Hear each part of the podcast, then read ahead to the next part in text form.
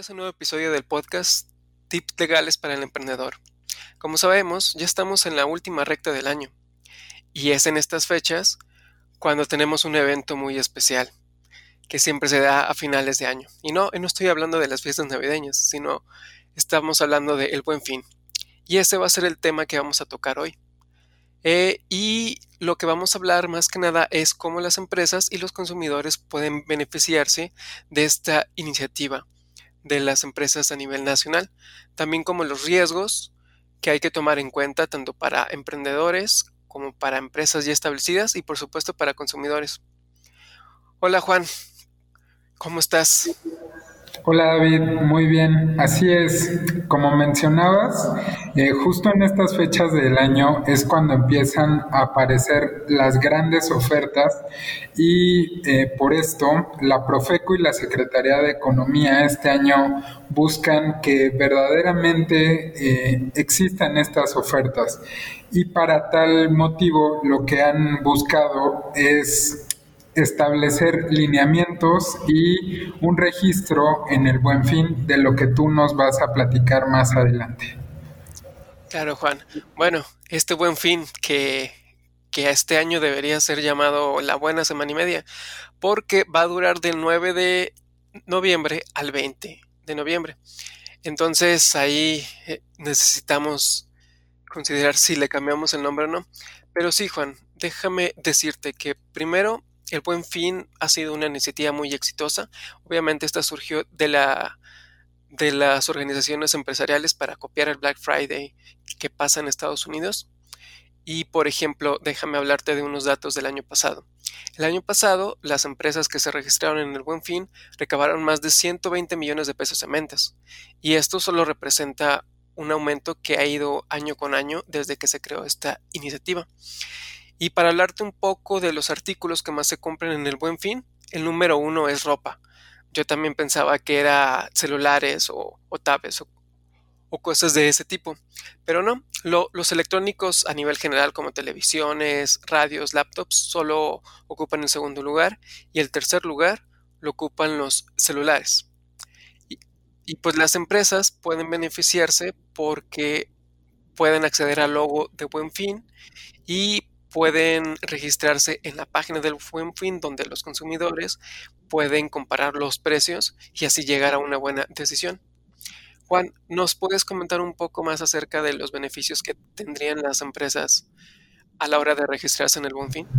Claro que sí, David. Eh, los beneficios principales de las empresas, como bien mencionabas, es acceder justamente a el logo que, que mencionabas hace un momento del Buen Fin eh, de igual manera, pues estar dentro del registro y poder hacer uso de, de toda la la publicidad que existe alrededor del buen fin. Como todos sabemos, este año ha sido un año difícil para el comercio, para las empresas, por los temas del COVID-19 y del confinamiento. Entonces, creo que, como muy bien mencionabas, esta nueva llamada buena semana y media por nosotros eh, busca justamente eso, eh, activar el comercio y ayudar a las empresas a desarrollar su actividad comercial y a que cierren el año sin tantas pérdidas, lo cual yo creo que es algo muy positivo. Y de esta manera, eh, pues se puede posicionar la economía mexicana al menos con un margen de menos pérdidas al final del año. Creo que en general este es el principal objetivo y siguiendo con esto, pues creo que sería bueno, David, que nos hablaras un poco de cuáles son los requisitos que este año está solicitando eh, la Secretaría de Economía y el SAT para registrarse dentro del buen fin y qué podría ser los beneficios que van a obtener nuestra audiencia a través de ello. Bueno, como ya hemos comentado, es necesario que te registres tú como empresa para poder participar en la campaña del buen fin. El registro se hace a través del sitio www.elbuenfin.org y entre los datos de identificación que te van a pedir, como lo son tu nombre comercial, tu razón social, que es el nombre que aparece en el, nombre legal de tu empresa que aparece en la acta constitutiva, el RFC, el domicilio, tus sucursales, te van a pedir también tu sitio web, las redes sociales, Esto es un requisito que están pidiendo. Eh, no es obligatorio, pero sí es muy recomendable que lo pongas.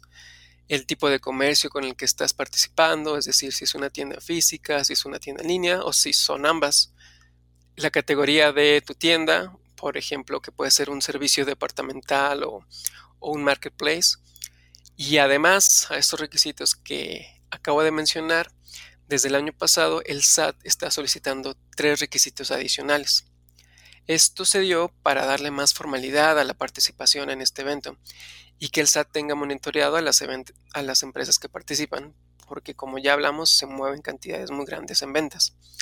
Estos requisitos que el SAT te pide eh, son, primero, que tengas un RFC válido, es decir, que tu RFC esté actualizado, quién es el representante legal de tu, empresa y que lo más importante que tengas actualizado otras cosas como el domicilio y todos esos em, datos de identificación. La segunda es que tengas el buzón tributario. Esto es algo que ya las empresas que, que hacen sus declaraciones lo deben de tener en regla. Si no, se puede consultar con el contador o la persona que les apoye con este trámite de los impuestos. Y la última es que debes contar con una opinión de cumplimiento de obligaciones fiscales positivas. Este es como que el mayor filtro para las empresas que se quieran registrar en el buen fin, porque es un proceso que la empresa necesita cumplir para tener esta, esta opinión positiva. Eh, Juan, ¿nos puedes hablar un poco más de este último requisito? Sí, David. Eh, como bien mencionabas, este es el mayor filtro que está actualmente implementando el SAT. Este filtro, eh, ¿qué es? Es una opinión positiva en la cual el SAT eh, dice que tú cumpliste con tus obligaciones fiscales durante el periodo que estás emitiendo esa opinión. Eh, en palabras muy sencillas, es que eh, fuiste un niño bueno durante este año y puedes entonces accesar a los beneficios del gobierno y esta solicitud normalmente es conocida como el 32D. Eh, y bueno, es como mencionaba, un documento en el cual eh, se emite una opinión en la cual el contribuyente es dictaminado como cumplidor de sus obligaciones fiscales y ahora sí, con este cumplimiento puede entrar a esta categoría del buen fin que busca impulsar a los comerciantes dentro de este final de año para que tengan un cierre de año exitoso. Entonces, David, ¿Nos podrías comentar un poco más al respecto eh, sobre este registro? Bueno, es muy importante que las empresas estén actualizadas con sus, obligaciones fiscales porque este, este registro, esta opinión se actualiza. El, el periodo varía. Pero, por ejemplo, si yo me regularizo el día de hoy, mi opinión de cumplimiento fiscal no se va a actualizar el día de hoy, sino que tiene que pasar un periodo. Este, como ya dije, varía. Entonces sí es, sí es muy importante que las empresas consideren que si se quieren registrar, actualicen sus, su, su situación fiscal lo antes posible. Claro, y justo aquí me gustaría hacer una pequeña acotación respecto a los servicios que ofrecemos dentro de nuestra firma y nosotros también ofrecemos este servicio para la regularización de su situación fiscal y de su 32D. Y me gustaría eh, tomar este tema y seguir a algo que creo que es bastante relevante para todos nuestros escuchas, que eh, pues es la intención de la Procuraduría Federal del Consumidor en este buen fin, me gustaría mencionar, eh, como todos deben de saber, o hasta ahí creo que, es algo público, que dentro del buen fin, en algunos casos existen eh, comerciantes que incurren en prácticas deshonestas y hacen supuestas ofertas que violan realmente el espíritu del buen fin. Para esto, la Profeco se ha dado a la tarea, a través de, la Ley de Protección al Consumidor, de dar eh, o imponer multas de hasta 50 mil pesos a los comercios o establecimientos que caigan en este tipo de irregularidades. Em, por esta razón les aconsejamos que usted como comerciante tenga este registro. Es muy importante.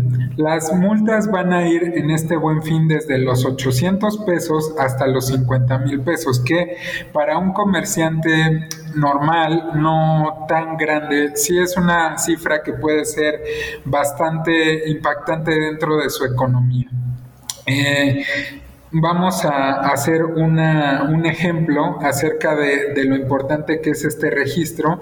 Vamos a suponer que usted va a algún supermercado o alguna tienda de, de conveniencia y usted se percata que por error hay una televisión que cuesta 400 pesos, cuando usted dos días antes la había visto en un precio de 12 mil pesos. Y bueno, usted decide comprarla por este precio de los 400 pesos. Y cuando usted va al mostrador y pide que se la eh, vendan en ese precio, la tienda se niega y decide no venderla. En este caso, eh, la multa que podría imponer la Profeco va desde los 10 mil pesos hasta los 12 mil pesos, que es el precio original de este, de este artículo, por lo cual eh, les recomendamos ampliamente tener el registro de sus promociones para eh, que no vaya a pasar alguno de estos eh, percances. justamente es importante también para este punto recalcar que los puntos principales de enfoque de la Profeco para hacer su vigilancia van a ser las plazas comerciales por su gran afluencia de compradores e incluso habrá personal de la Profeco dentro de las plazas.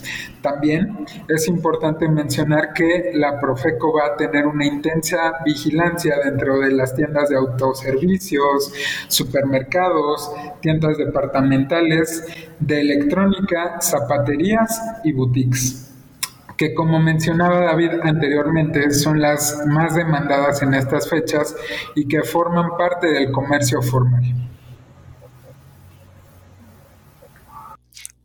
Claro, Juan, muchas gracias. Eso sí es muy importante porque muchas veces, eh, eh, como mencionas, los, los comercios aprovechan esto del buen fin para venderte como ofertas algo que en realidad no es una oferta, que nada más es publicidad engañosa. Y tú como consumidor tienes derecho a que se te respete.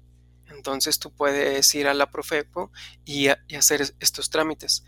Y también ah, si tú encuentras alguna irregularidad, puedes hablar directamente al teléfono de la Profeco, eh, que es el 01800-467-8722, eh, en, un proceso que ellos llaman Concil Express. Y este proceso es, es muy sencillo, es tú reportas y la, y la Profeco tiene que contestarte en, en un sistema de registro y de preguntas. Y eh, justo como mencionaba eh, David, eh, hay algunos medios de defensa para el consumidor que prevé la ley de la Profeco y a su vez que nos gustaría comentar brevemente. El primero es la denuncia, que van a ser de manera muy sencilla aquellos actos o omisiones que puedan afectar a los intereses del consumidor. Eh, vamos a, suponer que las básculas de una de un cierto comercio están alteradas, entonces en ese caso usted tendría que hacer una denuncia a la Profeco de que esas básculas fueron alteradas eh, o cualquier otro acto u omisión que usted considere que pueden afectar sus intereses.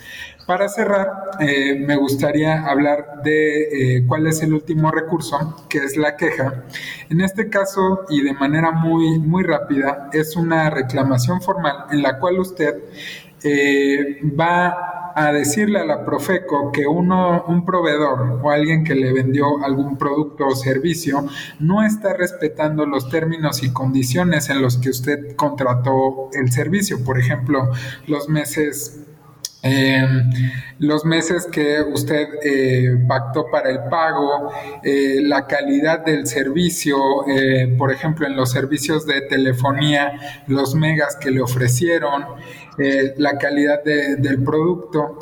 Y este, esta queja se tiene que presentar por escrito y tiene que incluir cuando menos unos requisitos mínimos que son el nombre de, usted como, como consumidor, su domicilio, una copia de su identificación oficial, el contrato o el recibo de compra mediante el cual usted adquirió el servicio o el bien que está reclamando eh, el nombre y domicilio del proveedor que le vendió dicho bien o servicio. Em, también la descripción del bien o servicio que se reclama y de manera muy general la narración de los hechos que dieron lugar a la queja.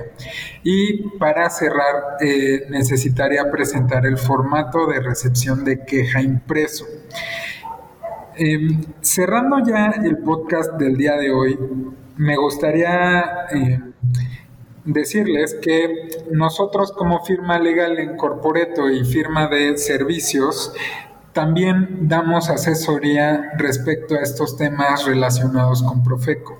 Entonces, le invitamos a que se acerque con nosotros para tramitar su registro o para dar atención a cualquiera de estas quejas que hemos mencionado.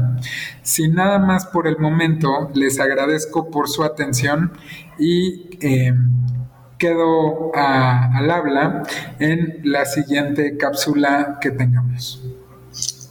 Listo.